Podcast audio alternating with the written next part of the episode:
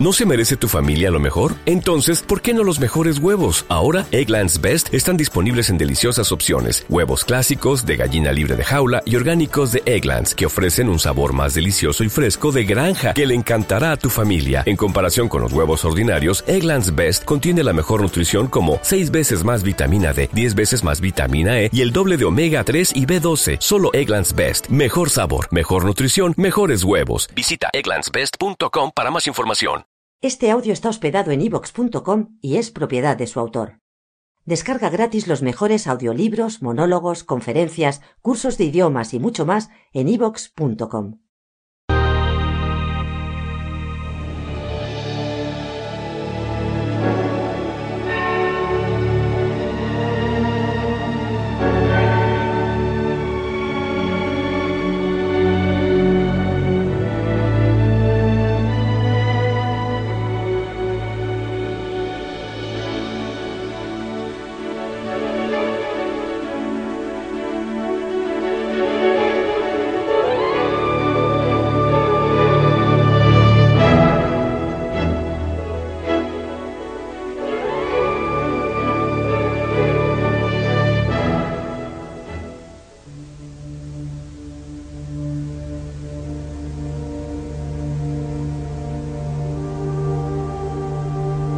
Verano de 1665.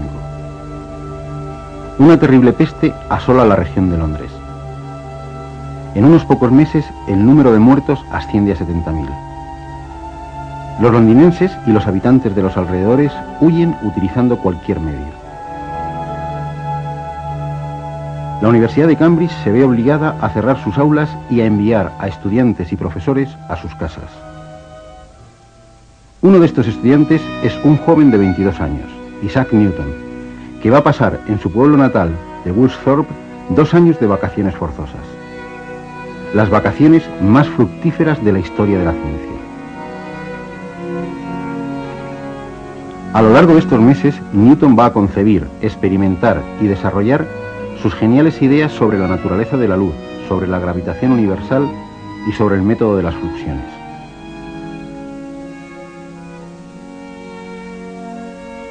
A principios de 1666, valiéndose de un prisma como este y un agujero en la contraventana de su habitación, va a demostrar que la luz del Sol es una mezcla de luces de los colores del espectro.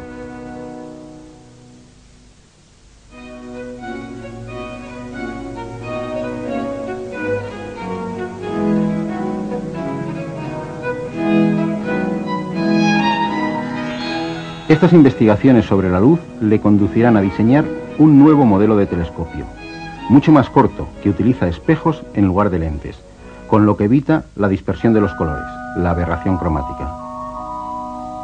Este modelo de telescopio es el que utilizan en la actualidad los observatorios astronómicos y muchos aficionados a la astronomía. Este telescopio es el que va a proporcionar a Newton su primer reconocimiento internacional y su ingreso en la Royal Society. En 1672 publicará su teoría de los colores de la luz.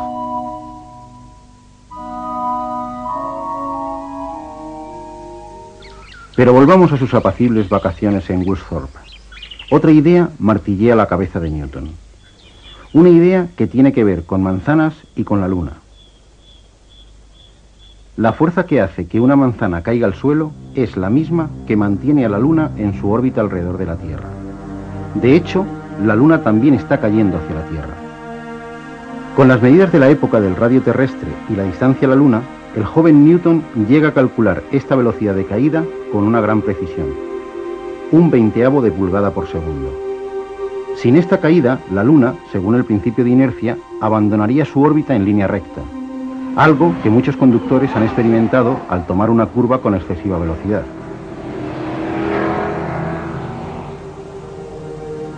Newton había descubierto la ley de gravitación universal, una ley que explica el movimiento de todos los cuerpos en el universo, desde los objetos más pequeños hasta los planetas y los cometas.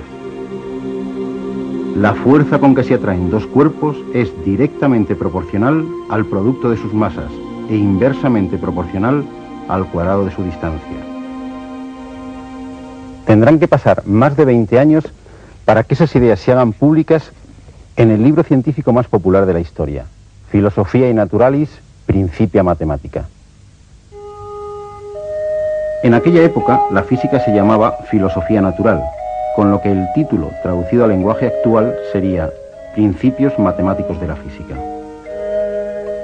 En los tres volúmenes de los Principia, Newton presenta no solo la ley de gravitación universal, sino las famosas leyes de Newton, sobre el movimiento de los cuerpos y las fuerzas que los determinan.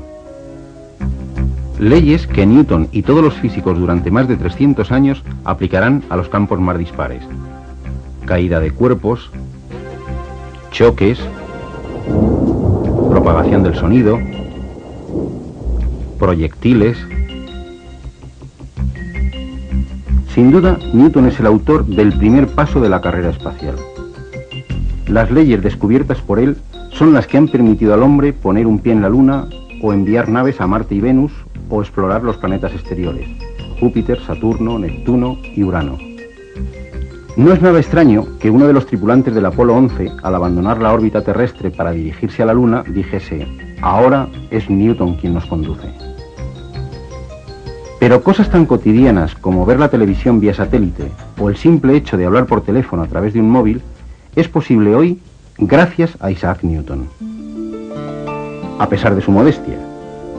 No sé lo que puede parecer al mundo, pero para mí mismo solo he sido como un niño jugando a la orilla del mar y divirtiéndome al hallar de vez en cuando un guijarro más suave o una concha más hermosa que de costumbre, mientras que el gran océano de la verdad permanecía sin descubrir ante mí.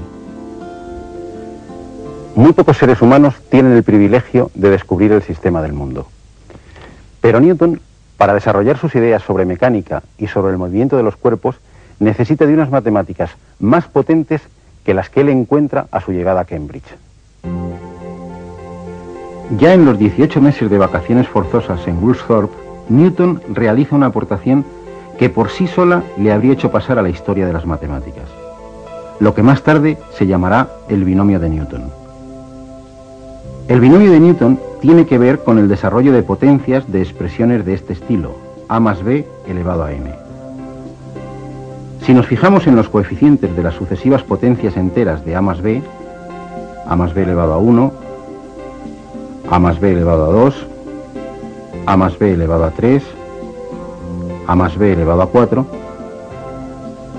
observaremos, como ya hizo Pascal unos años antes que Newton, que los coeficientes forman un triángulo, en el que cada término es la suma de los dos términos de la fila anterior, que están a la izquierda y a la derecha del término buscado.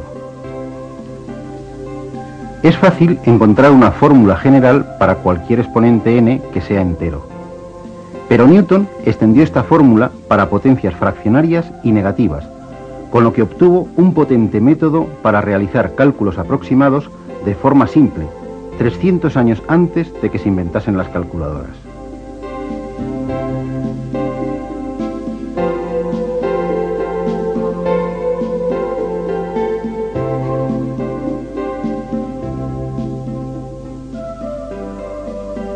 Este método le será a Newton de gran ayuda para abordar los tres grandes retos de las matemáticas a mediados del siglo XVII.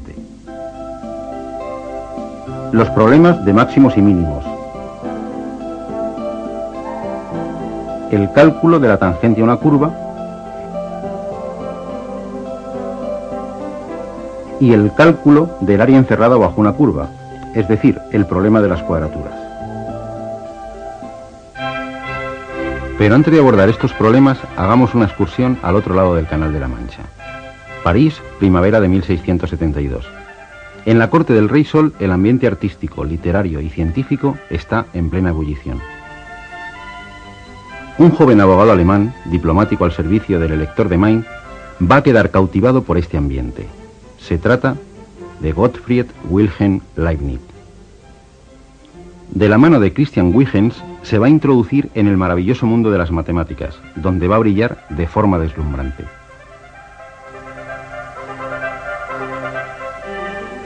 En 1676, Newton le mandará por carta su fórmula del binomio para potencias fraccionarias y negativas. Ambos, trabajando por separado y con métodos distintos, Newton antes pero sin dar publicidad a sus resultados y Leibniz unos años después pero publicándolos antes, van a crear la herramienta más potente y universal de la historia de las matemáticas y de todas las ciencias, el cálculo diferencial y el cálculo integral. Y todo surge al enfrentarse al problema de calcular la tangente a una curva de forma general. Los dos van a chocarse de frente con la piedra angular del análisis matemático, la idea de derivada. Cuando el atleta lanza el martillo, está resolviendo intuitivamente este problema. El peso abandona la circunferencia que dibuja el extremo del martillo siguiendo una recta tangente. Lo mismo que hace una nave espacial cuando abandona la órbita terrestre para dirigirse a Marte. El problema de la tangente ha sido y será siempre el principal problema de todos los vuelos espaciales, y la derivada su solución. En cualquier carretera de montaña nos encontramos con una señal como esta. Nos indica la pendiente que tiene un determinado tramo de la misma. Una subida con una pendiente del 6% significa que por cada 100 metros que avancemos en horizontal, subimos 6 metros. Si la carretera tiene una pendiente constante, no hay mucha dificultad en calcularla. Basta hacer el cociente entre los metros que subimos y los que avanzamos en horizontal. Pero, ¿qué ocurre en una carretera como esta en la que la pendiente va cambiando continuamente? Podemos calcular la pendiente aproximada tomando dos puntos de la ruta y uniéndolos mediante una recta secante. La recta se aproximará aceptablemente a la carretera y su pendiente será aproximadamente la de la carretera. La pendiente de esta secante es el cateto vertical partido por el cateto horizontal del triángulo.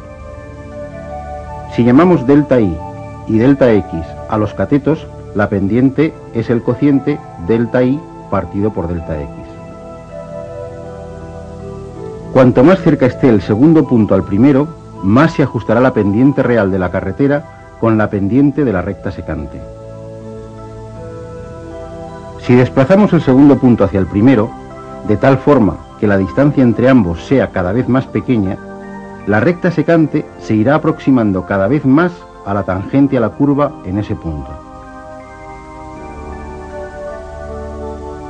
Los números que miden las pendientes de estas rectas secantes se van aproximando a un número concreto, que será su límite.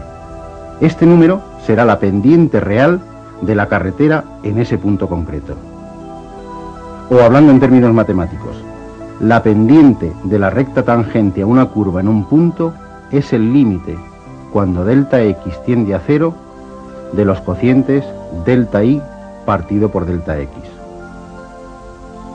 Este límite es la derivada de la curva en ese punto. Como Leibniz la representaremos así. Utilizando términos de trigonometría, la derivada es el valor de la tangente del ángulo alfa que forma la recta tangente a la curva en el punto estudiado con la horizontal. Si la carretera asciende, la derivada, es decir, la pendiente, será un número positivo. Si es llana, será cero. Y si desciende, será un número negativo. La gráfica de una función se parece mucho al perfil de una carretera. De hecho, Newton imaginaba las curvas como fluentes, lo que fluye, es decir, como la línea que dibujaba un punto al desplazarse a lo largo de un tiempo determinado. A la derivada la llamó fluxión. Leibniz tampoco utilizaba el concepto de función como lo entendemos en la actualidad. Para él, una curva estaba formada por un número infinito de tramos rectos infinitamente pequeños. En cada uno de ellos, la diferencial de y es la derivada m por la diferencial de x. A pesar de haber llegado casi al mismo tiempo a la idea fundamental del cálculo diferencial, la derivada, los caminos seguidos son completamente distintos. Y sin embargo, Newton y Leibniz van a ser los protagonistas de uno de los litigios más lamentables en la historia de las matemáticas, la polémica sobre la paternidad del cálculo. Una polémica subida de tono, con acusaciones de plagio y descalificaciones por ambas partes que va a significar la ruptura de las matemáticas británicas con las del continente durante casi dos siglos. Con la idea de derivada, dos de los problemas irresolubles hasta ese momento se convertían en simples rutinas al alcance de cualquier estudiante de secundaria. Pero no solo habían resuelto estos problemas, habían abierto la puerta a la ciencia moderna, aportando la herramienta para estudiar los fenómenos más dispares en los más diversos campos. Pero volvamos a finales del siglo XVII. Aún queda un serio problema por resolver, el de las cuadraturas, es decir, cómo calcular el área de una figura limitada por curvas. Curiosamente, este problema ya había sido resuelto por Arquímedes dos mil años antes. Kepler, Fermat y Descartes también habían encontrado las áreas y volúmenes de numerosas figuras y cuerpos curvos. Pero hacía falta un método general para encontrar el área encerrada por cualquier curva. Y este método general lo van a encontrar Newton y Leibniz a través de la idea de integral. El mecanismo recuerda el utilizado por Arquímedes. Para calcular el área encerrada por la función y igual a f de x entre los puntos de abscisa a y b, basta con dividir el segmento AB en intervalos más pequeños. Si levantamos rectángulos cuyas bases sean esos intervalos y cuya altura llegue hasta la gráfica, la suma de las áreas de los rectángulos será ligeramente menor que el área encerrada por la curva. Si aumentamos indefinidamente el número de intervalos, de longitud cada vez más pequeña, la suma de las áreas de los rectángulos se aproximará cada vez más al área de la curva. El límite de esas sumas será en efecto el área encerrada por la curva. Y este proceso nos sirve para cualquier curva continua. A este límite de las sumas lo llamó Jean Bernoulli integral y Leibniz adoptó la notación que usamos en la actualidad. Pero calcular esas sumas y su límite puede ser un proceso complicado según la curva que tratemos. La genial idea que Leibniz y Newton tuvieron por separado fue estudiar directamente la funcionaria y constatar que la derivada de la funcionaria coincidía con la función de la curva. Leibniz y Newton habían descubierto lo que desde entonces se llama teorema fundamental del cálculo, que la diferenciación y la integración son operaciones inversas, es decir, las dos caras de una misma moneda. Newton tuvo en vida un prestigio y un reconocimiento social aún mayor que el que pudo tener Einstein en nuestro siglo. Como los reyes y muy pocos nobles, fue enterrado en la abadía de Westminster.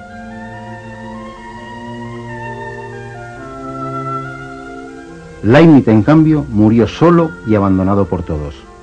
A su entierro en Hannover solo asistió su criado. En la Luna, dos cráteres lo suficientemente alejados rinden testimonio a su genio. El de Newton muy cerca del polo sur. El de Leibniz cerca del Ecuador en la cara oculta. Decididamente, como decía el propio Newton, ambos habían visto más lejos que los demás hombres. Cierto es que estuvieron subidos a hombros de gigantes, Galileo, Kepler, Fermat, Descartes y Barrow. Pero solo la mirada de dos genios pudo llegar a ver tan lejos.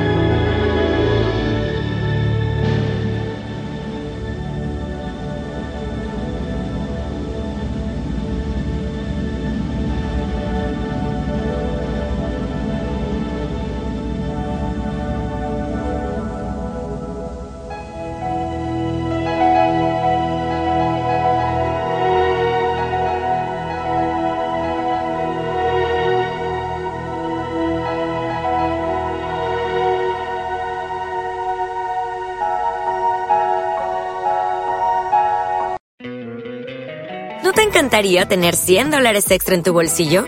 Haz que un experto bilingüe de TurboTax declare tus impuestos para el 31 de marzo y obtén 100 dólares de vuelta al instante. Porque no importa cuáles hayan sido tus logros del año pasado, TurboTax hace que cuenten. Obtén 100 dólares de vuelta y tus impuestos con 100% de precisión. Solo con Intuit TurboTax. Debes declarar para el 31 de marzo. Crédito solo aplicable al costo de la presentación federal con TurboTax Full Service. Oferta sujeta a cambios o cancelación en cualquier momento.